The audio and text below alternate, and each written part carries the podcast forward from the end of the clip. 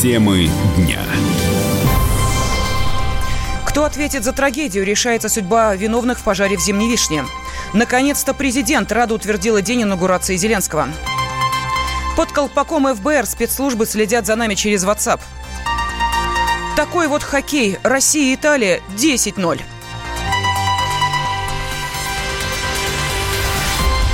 Здравствуйте, в студии Елена Фонина. Все подробности о главных событиях дня далее.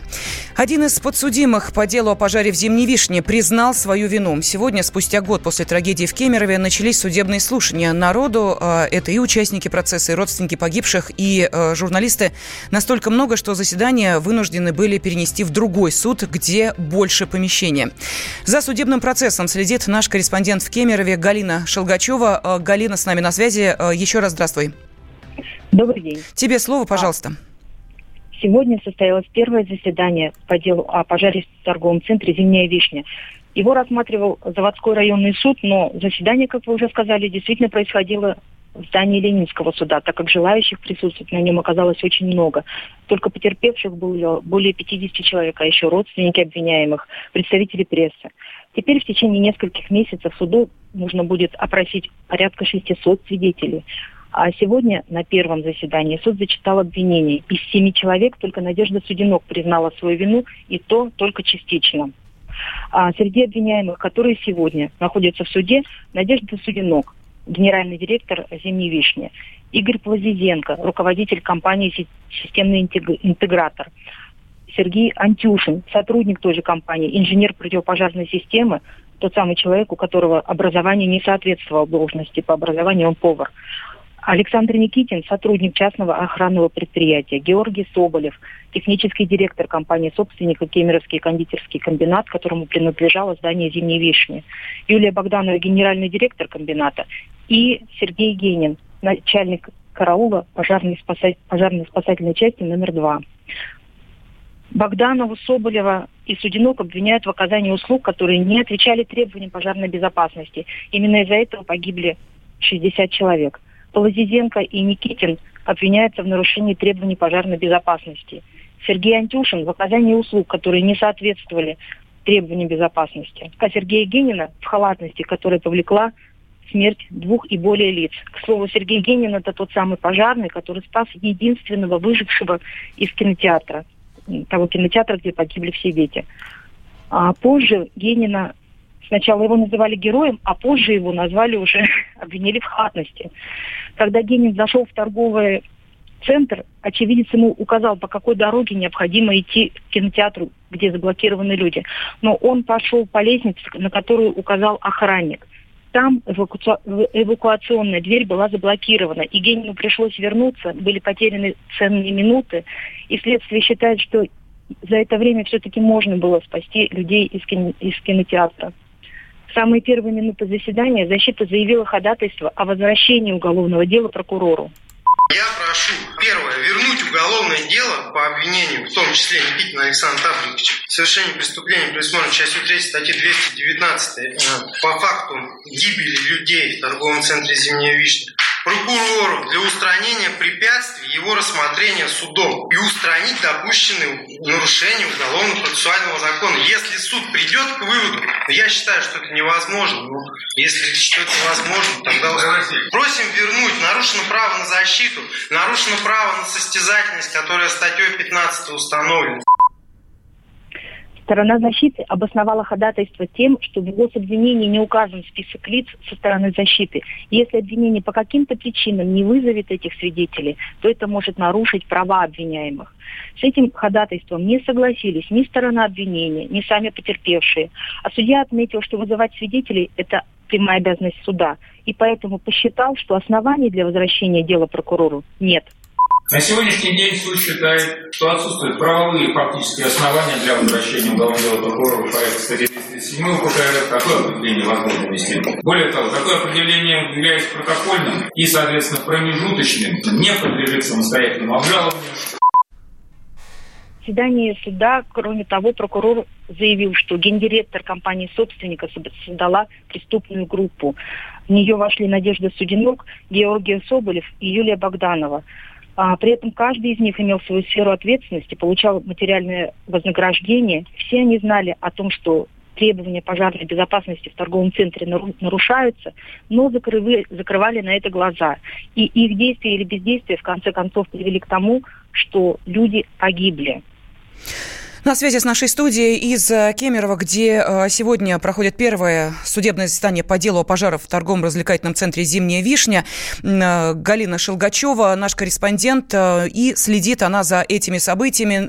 Пожар в Кемеровском торговом центре «Зимняя вишня» произошел 25 марта 2018 года. Погибли 60 человек, в том числе 37 детей. Потерпевшими по делу признаны более 450 человек. Сегодня в Екатеринбурге э, суд рассматривает административные дела участников стихийной акции. К этой минуте уже известно о том, что 21 человек арестован на срок от 2 до 10 суток. Третий день стихийной акции против строительства храма в центре города завершился массовыми задержаниями. Противостояние с правоохранительными органами длилось до самого утра. Передает с места событий наш корреспондент Олег Галимов. Ночь, мягко говоря, жарко. Это была самая уже ожесточенная акция протеста против пыли, безусловно, провокаций стороны людей, собравшихся в сквере. Кто-то бросал яйца в ОМОН, кто-то пластиковые бутылки с водой, кто-то ходил даже до того, что уже полетели стеклянные бутылки. Естественно, ОМОН реагировал. И сейчас э, речь идет около о 33 человек только за прошедшую ночь. Пострадавших пока информации нет. Явно в МВД меняют тактику действий, потому что, если мы вспомним то, что было еще во вторник, полиция вела себя крайне сдержанно, и практически никаких выпадов в сторону собравшихся людей в сквере не было. То вчера постепенно, планомерно, после полуночи, полиция организовала такое своеобразное кольцо и постепенно выдавливала, можно так это характеризовать, собравшихся за пределы сквера у драмтеатра. В конце концов, уже ближе к трем часам ночи все оказались у проезжей части, у пешеходного перехода, и людей уже было достаточно мало, и всем ничего не оставалось, кроме как только пойти по домам, ложиться спать. Также появилась информация, что спонсоры строительства храма собираются возвести рядом целый квартал жилыми домами, офисами, фитнес-центром и подземным паркингом. Однако, как передают из Екатеринбурга наш специальный корреспондент Дмитрий Стешин, строительство будет вестись не в самом сквере, а через дорогу галерею документов в PDF-файлах, открыл, значит, план размещения храма, утвержденный уже в феврале, ну, первыми лицами города, и не нашел почему-то на нем никаких небоскребов с квартирами для попов, да, вот как сейчас пишут, и все остальное. Ну, понятно, что это информационная война, одно а, подверстали к другому. Я вообще не понимаю, как бы, сочувственное отношение к происходящему, а, потому что власть еще три дня назад должна была включить административный кодекс Российской Федерации, статья 20 Дробь 2. Нарушение установленного порядка организации проведения собрания, митинга, демонстрации, шествия. Еще разогнать всех в понедельник. Несогласным этот сквер даже даром не нужен. Им нужен повод для протеста. Протесты в Екатеринбурге прокомментировала депутат Госдумы Наталья Поклонская. По ее мнению, митинги организуют люди, которые хотят устроить российский Майдан. Первая проблема. Чиновникам нужно научиться слушать и слышать людей. И если этого нет, то в итоге выглядит как будто бы навязываются решения через силу и власть. И такой картинкой как раз-таки и пользуются ждущие политические аферисты, а их, к сожалению, очень много. Мало достучаться до людей, когда люди не могут зачастую достучаться до власти. Вторая проблема. Дело не в храме. Храм всегда украшает город. Храм – это достояние. На самом деле это очередное обкатывание все тех же майданных технологий. Технологии массовых протестов, уличного противостояния и полной глухоты к аргументам противоположной стороны. Самое основное, что организаторам этих беспорядков для этих организаторов, как говорят в народе, с высокой колокольни плевать и на сквер, и на храм, и на толпу, которая, поддавшись ложным лозунгам и призывам такой толпе, оболваненная и обманутая, вышла искать справедливость. Я сегодня призываю людей остановиться и просто понять, что вы на самом деле являетесь орудием в чьих-то грязных руках. Похожая история развивается и в Красноярске. Бурное обсуждение среди горожан вызвало строительство Богородицы Рождественского собора. И красноярские власти приняли решение не возводить храм, сообщает наш корреспондент Мария Мишкина. У нас в Красноярске идут ожесточенные споры вокруг строительства двух храмов. Один в районе Зеленого сквера, а другой в новом микрорайоне. Там сейчас э, просто пустырь. Недавно, в середине апреля, у нас прошли общественные слушания. По второму объекту я бы не назвала их серьезными. Там пришло всего 30 человек. Зато по второму на месте сквера голосовали 600. И из них 400 высказались против. Но надо сказать, что слушания проходили очень бурно и раздували накал страстей не просто горожане, а экологи и в лидерах небезызвестные нам, красноярцам, так называемые агрессивные экологи. Но в итоге, что вышло, то вышло. Храма на месте сквера уже точно не будет. Об этом объявил глава Красноярска. А вот второй, скорее всего, построят. Но и тут, как мне кажется, ситуация, учитывая последние события, может еще развиваться абсолютно непредсказуемо. Мария Мишкина, Комсомольская правда, Красноярск. Причина отказа – наличие благоустроенного сквера. Для возведения собора придется вырубить деревья, а это, по мнению жителей города, неприемлемо. Темы дня. Ведущие на радио «Комсомольская правда» сдержанные и невозмутимые. Но из любого правила есть исключение – Дай по морде мне. Встань и дай. Хочешь стекло хочешь? такое? Давай. Вот он, говно в эфир кидает. Я... Ты несешь какую-то хрень. Мы расстреляем его из водяных пистолетов мочой. Самый горячий парень радиостанции в прямом эфире. Исключение из правил с Максимом Шевченко. Слушайте по вторникам с 8 вечера по московскому времени.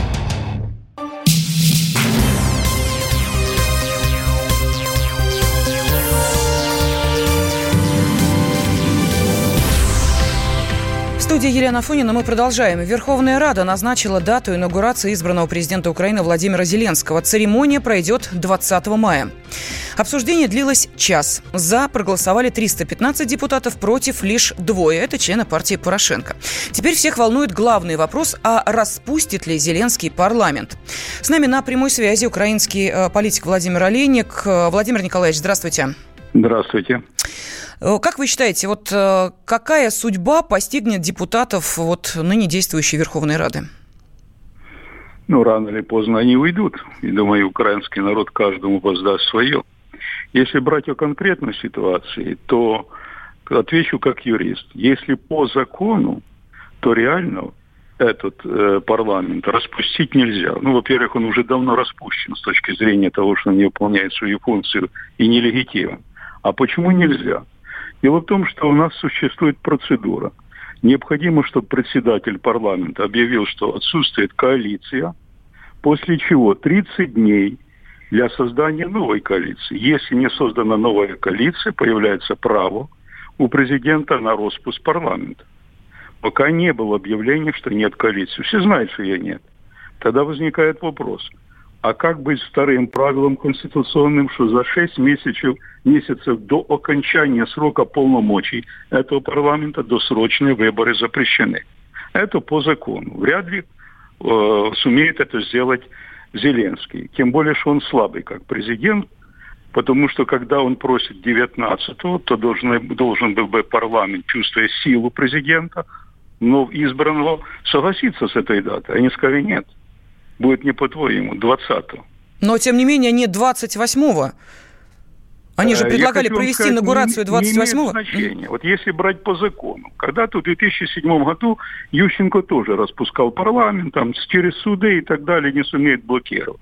А теперь, если брать по беспределу, ну, то есть нарушение Конституции, в принципе, можно было бы использовать. Конечно, это грубое нарушение Конституции, игнорировав данную процедуру, но волю народа, потому что народ уже давно хочет разогнать эту шайку-лейку, там где-то 2-3% поддержки в народе.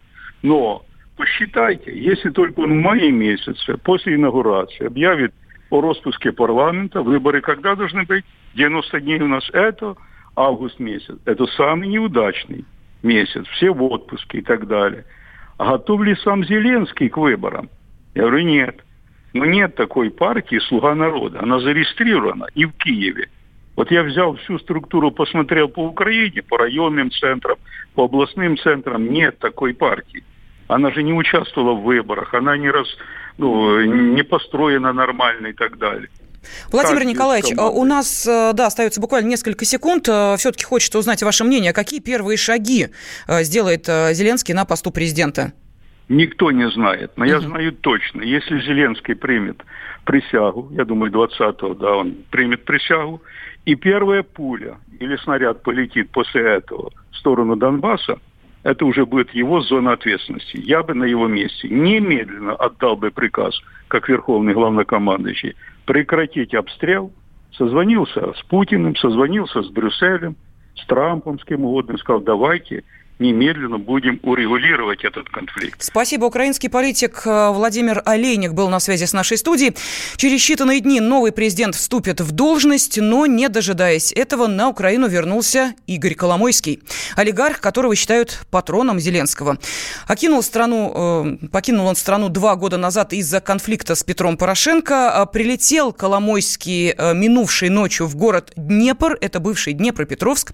Его возвращение связано с предстоящей инаугурацией инаугурации, и уверен зам декана Высшей школы экономики политолог Андрей Суздальцев когда дело шло к победе Зеленского, Коломойский просто реально ожил, и он очень активно поступал, объясняя, какие будут перспективы иметь новое правительство в Зеленске, и даже э, обещал некоторые кадровые изменения. То есть, в принципе, он не скрывает огромное влияние на Зеленского, на его окружение, и выступает в роли такого, знаете, такого, ну, так сказать, Карабаса-Барабаса, который будет дергать за ниточки вот как раз этот нового избранного президента. На мой взгляд, конечно, появление сейчас инаугурации Коломойского Зеленского в Днепре, это, наверное, все-таки не очень удачный ход для самого Зеленского, который ведь э, демонстрировал себя как кандидат против э, устоявшегося вот такого олигархического капитализма и системы очень странной такой украинской демократии, которая образовалась после Майдана. А получается, что вот все разговоры о том, что на самом деле борьба между кланами олигархическими, вот своим правлением Коломойский подтвердил. Коломойский обещал вернуться из Израиля на Украину в случае, если победит Зеленский. Правда, уточнял, что отправится на родину после инаугурации, но, как видим, не выдержал. Сегодня Крымский мост отмечает годовщину 16 мая 2018 года. По переправе проехали первые машины. Теперь дорога на полуостров и обратно занимает всего несколько минут. Это сразу оценили путешественники, и сейчас на отдых едет все больше и больше туристов. Что посмотреть в Крыму, где остановиться, сколько денег взять с собой, расскажет Ольга Медведева. Путевые заметки с Ольгой Медведевой. Начинается сезон отпусков, и одним из самых популярных направлений у наших туристов является Крым. Белоснежный песок, чистое море и буйство природных красок. Полуостров всегда считался одним большим роскошным курортом. Айпетри, гора Кошка, Карадак – это лишь малая часть вершин, откуда открываются красивые панорамы. Визитная карточка Крыма – дворец замок Ласточкино гнездо. Самые популярные фотографии открытки именно отсюда. Впрочем, дворцов здесь немало. Массандровский, Ливадийский, Воронцовский, Юсуповский. Беззаботный отдых можно совместить с оздоровлением. Полуостров славится лечебным климатом и знаменитыми на всю Россию сакскими грязями. Простенький номер в Евпатории этим летом выйдет примерно в 23 тысячи рублей за 10 дней на семью с ребенком. Примерно 20 тысяч потратите на питание, плюс экскурсии. В целом нужно заложить порядка 50 тысяч рублей на семью без учета проезда до этого курорта. В Феодосии чуть дешевле. На жилье семья потратит в среднем 18 тысяч рублей за 10 дней. Вторая статья расходов – питание – Возьмем среднюю сумму с учетом завтраков и ужинов дома, перекусов по дороге и обедов в столовых. Получится примерно 10 тысяч рублей. На экскурсии для всей семьи надо планировать в среднем 4 тысячи рублей. Пляжные развлечения и аттракционы обойдутся в общей сложности в 3,5 тысячи рублей. При не самых больших тратах семье из трех человек придется отложить на отдых в Феодосии порядка 40 тысяч рублей, без учета проезда до города. Ялта всегда была одним из самых дорогих и роскошных курортов. В июне номер в трехзвездочном отеле на двоих здесь стоит от 6,5 тысяч рублей. В июле от 7 тысяч рублей, а в августе от 8,5 тысяч. Сэкономить можно, остановившись в частном мини-отеле или гостинице. Номер с хорошим ремонтом, кондиционером и душем в среднем можно снять за 2 800 3,5 тысяч рублей на двоих. Отпуск на 10 дней в Ялте семье из трех человек обойдется примерно в 55-60 тысяч рублей без учета проезда. В этом году в Крыму для отдыхающих будут открыты 460 пляжей. Есть отели, работающие по системе «Все включено» с четырех- и пятиразовым питанием. Подробнее о том, где распространены комплексы отелей All Inclusive России и об их стоимости, нам рассказал Юрий Барзыкин, вице-президент Российского союза туриндустрии. Этот сегмент рынка активно развивается. Сейчас э, всего заявили эту систему около 40 отелей, которые включают в себя не только питание, но и досуг, анимацию. Развивают э, комплексы туристские, которые замкнуты, дают возможность на территории отдыхать, как правило, семьями с детьми. И вот весь комплекс услуг, все включено, так называется, он сегодня активно развивается. В основном сосредоточено на Черноморском побережье. Это прежде всего Сочи, около 20 и даже более. Геленджик, Анапа имеет около десятка. Крым вступил в эту направления. Цены, если о них мы будем говорить, они спектр э, где-то от трех тысяч с человека, 2 900 там самая низкая, и до а, шести с половиной, даже есть семь, а, тоже в сутки. Вот. Но здесь играет роль не только питание, напитки, но и, конечно, категорийность, размещение, инфраструктура.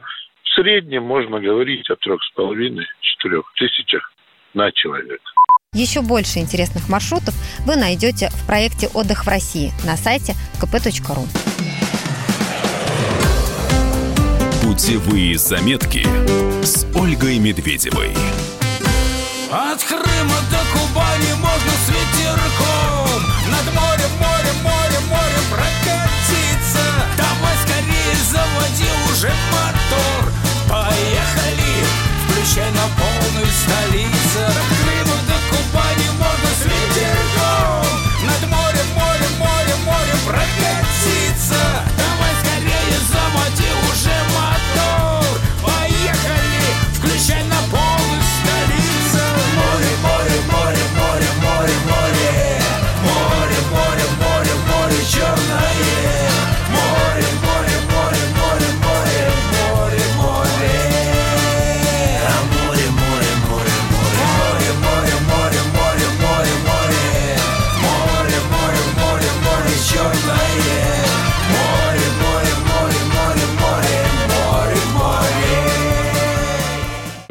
Всем привет, я Андрей Нуркин.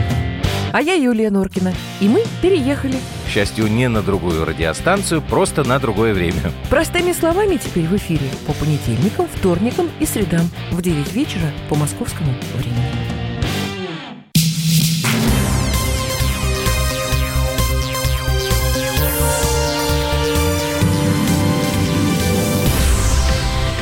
Студии Елена Фонина мы продолжаем. Российские болельщики отмечают рекорд, поставленный нашими хоккеистами. На чемпионате мира сборная России обыграла итальянцев со счетом 10-0. Ну что, зато теперь мы знаем, в Италии есть хоккей. Было уже что-то подобное и раньше. Наша команда трижды показывала на э, различных чемпионатах результат 10-1, а максимальное количество голов «Красная машина» забила англичанам в 1994 году. Тогда счет был 12 3. Наставником сборной тогда был Борис Михайлов. Тренер, э, тренер похвалил и нынешний состав сборной. Впечатление очень приятное и хорошее. Настрой команды был очень замечательный. Это показало и в первом периоде, да вообще всю игру наша команда доминировала. Кого-либо из хоккеистов выделять никого не хочу. Понравилось другое. Тренерская мысль о том, что некоторых игроков поменять местами. Это правильно, потому что счет позволял и игра давалась. И вот он попробовал сочетание, которое в будущем, может быть, и пригодится. Если одна команда выиграет э, у другой с э, крупным счетом, это говорит о том, что противник не соответствовал игры и составу нашей команды. Что Италия, она не соперник, э, как на сегодняшний день сборной России. Тем более все игроки отнеслись к этой игре очень серьезно и профессионально. Это четвертая а, победа подряд на проходящем в Братиславе первенстве. Alexander Овечкин забил первую свою шайбу за турнир, а главный нападающий сборной Евгений Додонов отметился дублем и вышел на первое место в гонке снайперов на этом чемпионате. Ну а больше об игре нам расскажет спортивный обозреватель Андрей Вдовин. Он с нами на связи. Андрей, здравствуй. Добрый день. Ну вот, по твоему мнению, у Италии вообще были шансы забить? Да нет, там всего 15 бросков, и там у нас голкипер очень здорово с ними справился. И, честно говоря, э, у итальянцев вообще не было ни единого шанса в этом матче э, хоть как-то нашу сборную. И правильно э, говорит Борис Михайлов, что у нас э, действительно очень э, хорошо команда наша настроилась. Э, это говорит о том, что вообще настрой на весь чемпионат, он очень-очень такой вот э, яркий. И э, это касается и наших лидеров, и третьего звена, и четвертого звена. Так что э, счет э, как раз вот в этом убеждает. Но я бы не стал бы переоценивать эту э, победу, я бы не стал бы очень ликовать по поводу э, разгрома сборной Италии со счетом, даже со счетом 10-0 роль. Да, надо смотреть вперед, надо смотреть на следующих соперников, и надо готовиться ко второй неделе, где стартуют матчи плей-офф. Угу. Ну, в общем, как э, в песне, немножечко перефразируя, какая боль, какая боль, э, Россия, Италия 10-0.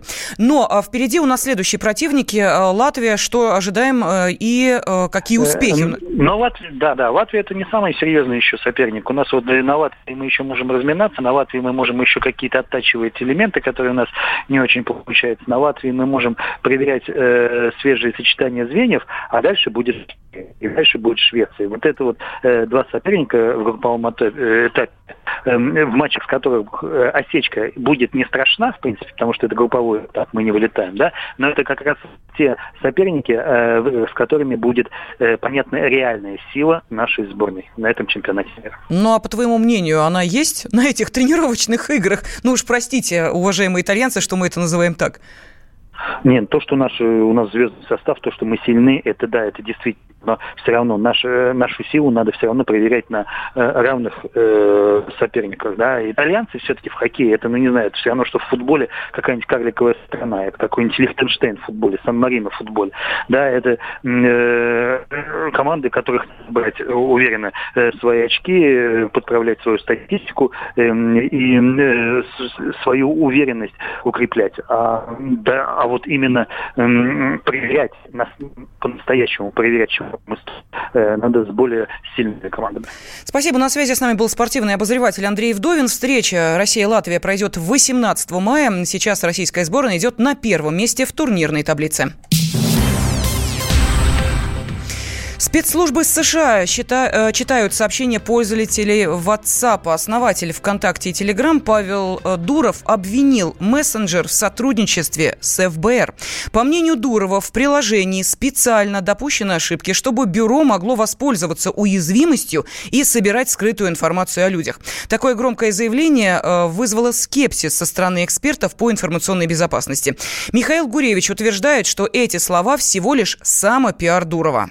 Телеграм и вообще Павел Дуров всегда рекламировал, продолжает продвигать свой мессенджер как самый безопасный. Это такой вот его киллер э, фича, да, то есть как бы возможности, скажем так, отличие от других а, конкурентов на рынке, которые якобы вот выгодно отличает от всего, что есть. И поэтому подчеркивать эти проблемы, когда они возникают у той или иной компании, безусловно, Павлу Дурову правильно и своевременно, потому что тем самым он подчеркивает, что вот у вас проблемы есть, а у нас, соответственно, их нету, потому что мы этим занимаемся. Но давайте все-таки не сравнивать Telegram и WhatsApp. Популярность WhatsApp в десятки раз больше популярности Telegram. Количество пользователей, которые используют WhatsApp, значительно больше. Количество компаний и количество, соответственно, хакеров. Потому что, знаете, как бы хакеры идут туда, где больше людей. Поэтому говорить о том, что якобы WhatsApp э, что-то делает специально или намеренно, мне кажется, это несерьезно. На днях WhatsApp обнаружил серьезную уязвимость, которая позволяла внедрять шпионские программы в смартфон. Злоумышленники могли передать вредоносный код, просто позвонив пользователю мессенджера. Жертвами хакеров стали госструктуры разных стран, которые занимаются борьбой с терроризмом и преступностью. Было много обид и обломов, доставало житье и бытие.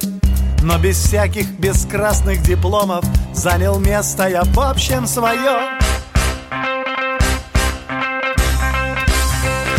Я не красавчик, что все с ума сходили. Да и не сходят, это даже веселей. Но девочки всегда во мне чего-то находили. Не знаю, что, но девочкам видней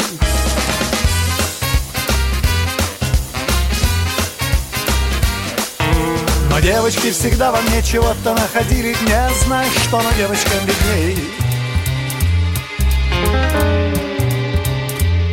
Этим я поделился секретом Первый раз, первый раз, первый раз. В каждом зале и в этом, и в этом. Я надеюсь, подружки, на вас. Я не красавчик, что все с ума сходили. Да и не сходят, это даже веселей. Но девочки всегда во мне чего-то находили. Не знаю, что, но девочкам видней Я не красавчик но девочки всегда во мне чего-то находили Не знаю, что на девочкам видней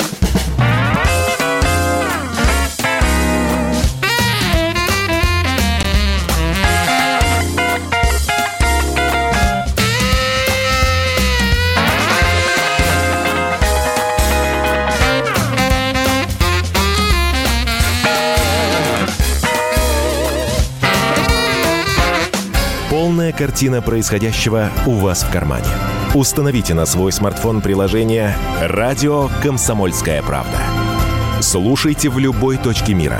Актуальные новости, эксклюзивные интервью, профессиональные комментарии. Удобное приложение для важной информации. Доступны версии для iOS и Android. Радио «Комсомольская правда». В вашем мобильном.